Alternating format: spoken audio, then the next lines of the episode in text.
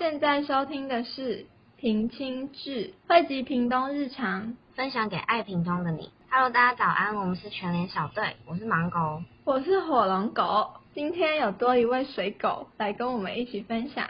我是最近校正回归的苹狗。我们今天录的不是续集，是强化第一集。陈正昭原本要跟盲狗一起看返校，但好像太恐怖了，所以后来我们选择回味一下《海角七号》。哎，我发现这两部电影都有个共同点哎，都是票房很好的国片吗？啊，都有在屏东取景啦。对，答对了，而且返校就在苹果你现在住的地方取景哦。听你们这样说，我好像知道地点了。不然今天就来跟大家分享哪些电影是在屏东取景拍摄的吧。好啊，不然就先从返校开始。但我跟盲狗都没有看过，那苹果你就先当第一棒讲给我们听。没问题，交给我。返校的话，它是在二零一九年上映的，它是改编自主游戏。主要是在说明台湾的过去一段历史。我想过去是可以原谅，但不能遗忘。台湾有这样的作品是值得肯定。但是我们今天没有讲历史，所以我们来讲拍摄场景吧。嗯，听说返校是在一间废弃学校拍摄的。对啊，就在潮州的志成商工。到现在他已经废校二十年了。如果没有返校的取景，应该只有在地潮州人才知道。讲到潮州，你们还有什么联想吗？当然是小凉冰啊，只是我还是喜欢吃我家巷口的那间冰店。哦，你就只会想到吃。除了吃之外，台湾传统真人版电影在潮州也是一个重要的发展哦。盲狗是说歌仔戏对不对？潮州就是明华园的故乡哟，还有一个戏曲故事馆可以去走走。但现在的年轻人好像比较少看歌仔戏了。对啊，都听不懂，而且都很久以前的事情了哎。嗯，是这样说没错啦。但还是有一些改变。明华园也有跟文学跨界合作作品，像是《侠猫》，它是第一部用台语思考，将台湾传奇性历史人物带进小说中，以武侠小说的形式叙述客家庄林少猫抗日的故事。故事背景也是在屏东哦，啊，是万丹万丹那里啦。嗯，刚好讲到台湾传统的文化，盲狗，我记得你是不是也有准备跟台湾文化有关的电影呢？嗯，台湾文化哦，对哈，差点忘记，跟台湾文化有关，又在屏东拍摄，那首选就是正头了啦。是那个，是那个很热血的对蛙爬的那个吗？嗯，就是那个画面，我印象超深刻，大家一起打鼓的气势和声量，让我就像在现场感受那个氛围，真的超震撼的。现在认真回想的话，那个画面好熟悉哦，我很像有去过哎。嗯，没错没错。我觉得平庸人应该都对拍摄对蛙爬的那个地点不陌生哦。那个金色的门很吸引人呢。经过的时候啊，会让人想停下来慢慢欣赏，观察它的细节。啊，对啦，讲到金色，我就想起来了，是不是那个东龙宫，对不对？对，就是东港著名的东龙宫哦。刚刚提到金色的门啊，是他们的特色之一，黄金牌楼。是。是真正恐金的吗？感觉就是真的哎！中午去看的时候啊，反射阳光会闪闪发亮的，而且几年前好像还有修复过哦。是真的黄金哦！当初在二零一六年修复啊，预计要动用三百万张的金箔哎，总额花费高达两千万呢。哦，两千万，身价不知道比我们高几倍。难怪他们要说我们是没有用的年轻人。哈哈，而且啊，两千万只有算修复费哦。是的，黄金牌楼啊，在一九九七年完工，所费不止哦，八千多万哎，再加上陆续这几年的修复，超过亿了。一九九七年，比我还早哎，也比我早。呃，比我晚一点点点。那时候你是小苹果，你是我的小呀小苹果。哇，想不到你那个年代的人也会这一首哦。是有差这么多呢？哎，但是那边历经二十多年，还是保有磅礴的气势。刚刚看了介绍，它延续了主建筑的闽南式风格，还有五层楼那么高诶。那么高哦，你要找时间去走走看看了，去那边欣赏建筑之美，还有拜拜祈福。说到拜拜祈福，你们知道东龙宫的主祀是哪位神明吗？讲到这个挖丢灾啊，是王爷对不对？没错，因此啊，香港人习惯称东龙宫为王爷庙哦。主祀的王爷啊，也就是温府千岁。哎，其实我一直很好奇。为什么会叫做东龙宫，而不是像你们刚刚讲的直接叫王爷庙呢？因为啊，温府千岁的信徒相信王爷是为地方造福，所以呢，东港兴荣有望，取东跟龙二字，所以就命名为东龙宫哦。嗯，我在网络上有看到东龙宫还有一项有名的事，诶，叫做那个祭改是什么啊？是我们常听到的改运吗？对的，祭改也就是民民间俗称的改运，分为大改、小改还有改车三种。哦哟，有不少细项呢。信众透过这种独特的民俗文化，得到心灵上的寄托。我之前经过东龙宫的时候啊，很像有看到类似的，但我不知道它是不是在进行祭改。嗯，应该是哦，因为常常可以看见信众在东龙宫的庙门前接受班头的祭改。班头又是什么嘞？班头啊，是世袭职务，目前值班的都是一些资深的班头，身穿深色蓝衫制服，头戴班头帽，装扮很特殊少见哦。那大改跟小改是怎么进行啊？大改呢，就是信众自认业障深。需宝贝请示王爷赐予杖责或是鞭打，以消罪业。折杖或鞭打是美国那个电影的翻拍吗？苹果，你业障很重，很需要被打。没错，就是折杖跟鞭打，还有分性别跟年龄，方式不同哦。是怎么样的不同啊？打的力道吗？还是鞭打的方式？不是哦，假如是男性重啊，需趴在地板。以大板或二板打屁股。大板是日本那个吗？应该不是吧？那二板又是什么？嗯，如果用大板打一下，代表已经挨打了一百下；但是如果是用二板打一下，则代表挨打十下。那刚才讲到男性重，如果是女性重的话呢，则是要以红边啊或黑边打手心，打一下代表十下；小朋友则是以藤条打手心，一下代表一下。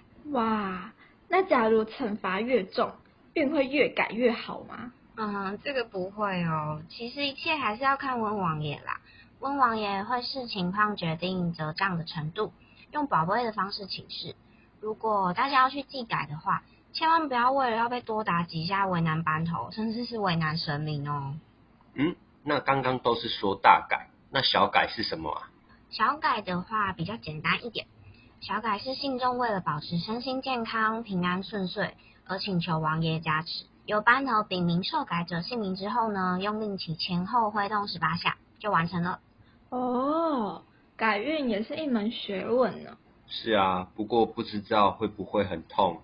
如果是我的话，想到东龙宫，除了金光闪闪的牌楼，还有祭改之外，我还会想到烧王船呢。每隔一阵子就会看到宣传的消息。嗯，你说的是。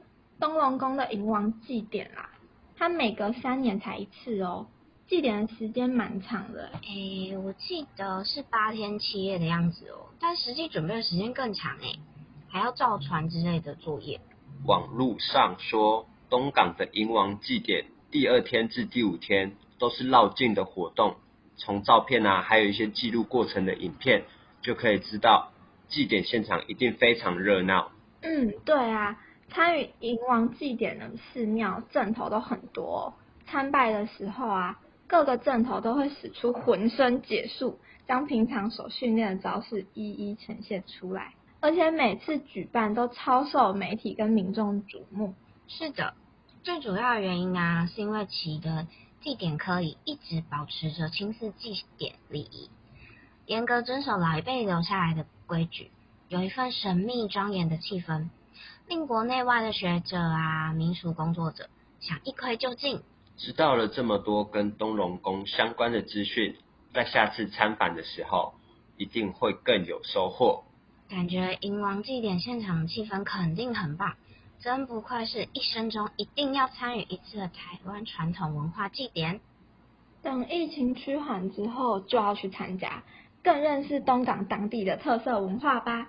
嗯，不知道什么时候疫情才能结束，一眨眼已经过了一年多了。你们还记得二零一九年台湾灯会在屏东吗？哎、那次真的办得很成功哎，那个接驳车啊安排的超好，你们记得吗？我那时候超疯狂哎，几乎天天都去，然后它的人潮啊每天都在破纪录，每次去排都要排超长的。那时候的大鹏湾真的好漂亮，但是我印象最深刻的是里面卖的那个麻油鸭肉饭，那个真的蛮好吃的。虽然灯会结束了，大鹏湾还是很值得去哦。它旁边有一座跨海大桥，是全台第一座会打开的桥哦。桥干嘛要打开啊？假把熊赢哦。哦，你卖不卖离个讲无卫生好不？是因为大鹏湾属于单口南庄泻湖，跨海大桥下就是泻湖唯一进出的海口。如果盖桥梁的话，虽然可以达到陆运的作用啊，但就阻断了未来泻湖内游、停港以及帆船中心的发展方向诶。在星期六日和国定假日的时候，固定都有开桥秀，而且配合冬季和夏季的日落时间有所不同诶，分别是在四点半和五点。哇，这个时间点去那边约会看日落一定很浪漫。你做梦！单身狗一只跟人家在那边，我倒是不想去那里看情侣放闪。怎么样啊？你还不是一样是一只单身狗？嗯，修蛋姐，我怎么觉得你们在真友？这也不是交友软体耶。欢迎 Cheers Tinder 找我们叶配哦。哦，你真的很好意思哎。好难过，我们只能夜配大小港边了。好啊，你不是很会讲，你讲啊。大小港边就是在狭长屏东中间区域，包含大鹏湾、小琉球、东港、林边，一群年轻人在渔村内进行食鱼教育、生态观光的在地创生团队。像我们刚刚讲的东龙宫，他们有旅游体验跟介绍哦。以上内容特别感谢大小港边赞助这次的活动。没有啦，我乱讲的。但有机会真的可以去找他们团队了解更多当地的文化哟。没错，那我们回到今天的主轴，台湾国片的部分。说到台湾国片，绝对不能忽略《海角七号》啊！哦，对啊，他稳坐国片冠军呢。哎，跟你们讲一个秘密哦，里面的游子阿妈是我阿妈去演的。真的假的啦？叫你阿妈来喽。真的啊，我记得他们拍片的时候，我才幼稚园，我有去现场哦。不知道你们还记不记得那个画面，就是捡槟榔那边，就那一个画面哦，没有说任何一句话，就 NG 了十八次哎。哇，十八次哎，各行各业真的都有他辛苦的地方。唉，好好珍惜你们的学生时光啦。栽啦栽啦！哎，我很好奇你们对《海角七号》印象最深的是什么？啊，我印象最深的是刚开头，在这边不方便说，所以你们说明一下好了。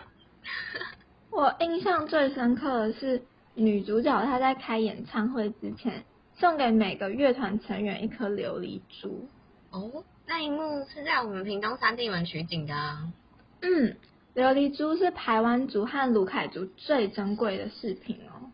对呀、它是在蜻蜓雅族拍的哦，那边有琉璃珠 DIY 体验，从烧玻璃到涂鸦，老师都会很有耐心的带你做。他们也有展示原住民传统饰品，二楼有咖啡厅，除了咖啡松饼之外，还有小米酒哦。重点是那边的风景很漂亮，居高临下，有一种上帝的感觉。每颗琉璃珠都有不同的意涵哦。像男主角阿嘎收到的勇士之珠，是象征保护荣誉和勇敢；女主角游子送给自己的孔雀之珠，则是守护坚定不移的爱情。每次国外朋友来台湾玩要回国的时候啊，我都一定会去买一颗琉璃珠送给他们，当做是一个小小的祝福，也很能代表台湾诶。我觉得这是一个很有纪念价值的礼物哦。嗯，火龙果你真的有送哦？哎呀，那我呢？我为什么从来没有收到过？嘿妹，火龙果不要骗人了哦。哦，好啦，那芒果，你还没有说你印象最深刻的是哪一幕哎？哦，偷偷转移话题，嗯，算了，放过你。我啊，印象最深刻的一幕是茂博在舞台上弹月琴。哦，我知道月琴是用拉的那个乐器吗？才不是嘞，是用弹的啦。哎，乐琴在恒春地区可是很有名的哦，是演唱民谣的时候啊伴奏的好伙伴。在满洲啊，还有一个满洲声音博物馆哦。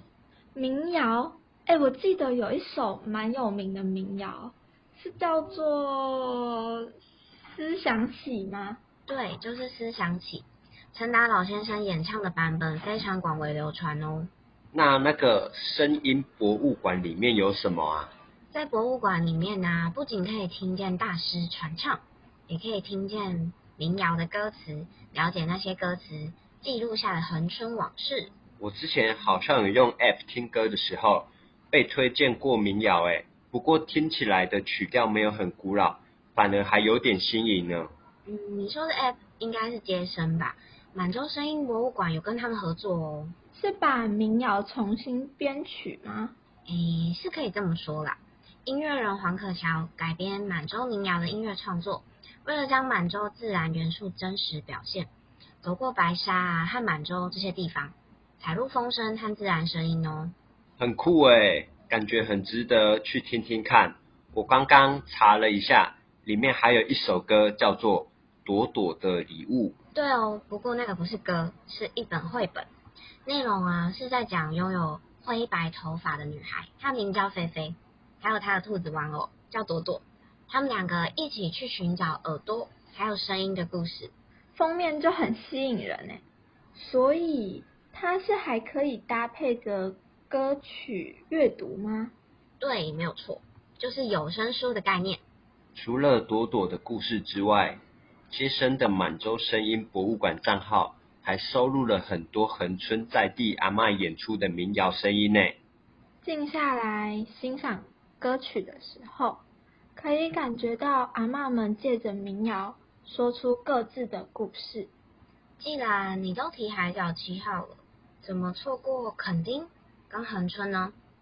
嘿嘿嘿，在海角七号里面有一幕我印象比较深刻，应该是可以说的，就是在恒春西门车子卡住的地方，车上那个比基尼辣妹撞在一团。被泡泡又咪咪的呢，哦，你不要再恶了啦！哎，拜托，你们不要只注意比基尼辣妹好吗？那一幕的恒春古城啊，可是台湾保存最完整的清代城墙遗址哦，哎，真的非常珍贵，县府一直都有好好在保护呢。如果有去恒春西门，一定要去吃旁边的绿豆蒜啊！啊，你真的只知道吃哎，火龙果。绿豆蒜。是绿豆加蒜头吗？我都是配香肠呢。平狗，你真的是屏东人之耻哎！这种话你说得出来？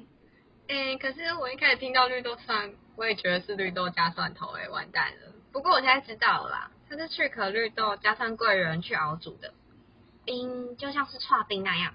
除了去壳绿豆和桂圆之外，还会加一些粉条豆类。好，我公开拍摄。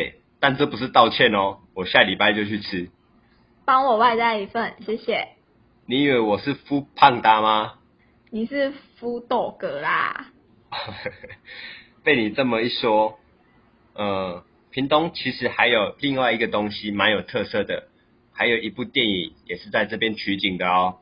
嗯，刚才虽然讲了很多在屏东取景的电影，但我现在在想的话，我还想到少年派诶。嗯，是哦。我要说的是六弄咖啡馆。苹果，我记得那个咖啡馆，它是在台北吧？嘿，对，没错。但我要说的火车站取景的地方是在南州车站哦。嗯，那你就要介绍有特色的东西是什么啊？就是屏东的咖啡的呢。嗯，不会太跳痛吗？会，但是我还是要说。屏东咖啡在台湾产量也是排名前三哦，许多原住民有独家烘焙方法，创造出屏东才有的味道。屏东的咖啡真的非常有特色诶，这边我再补充一个跟车站还有咖啡有关的地方，就是竹田的一前大和顿悟所，走出竹田火车站就可以看到喽。哎、我发现我们后面都一直在讲吃的、哎，哦，我真的受不了了啦！我要去买午餐。我嘛要去食饭啊。那我们就在这边做一个结尾吧。哎，屏东除了有世界级的风景、人文特色与美食，更是不能错过的。疫情之后啊，欢迎大家来屏东走走。今天就先跟大家说拜拜喽。好啊，拜拜。哎哎，你午餐要吃什么？哦，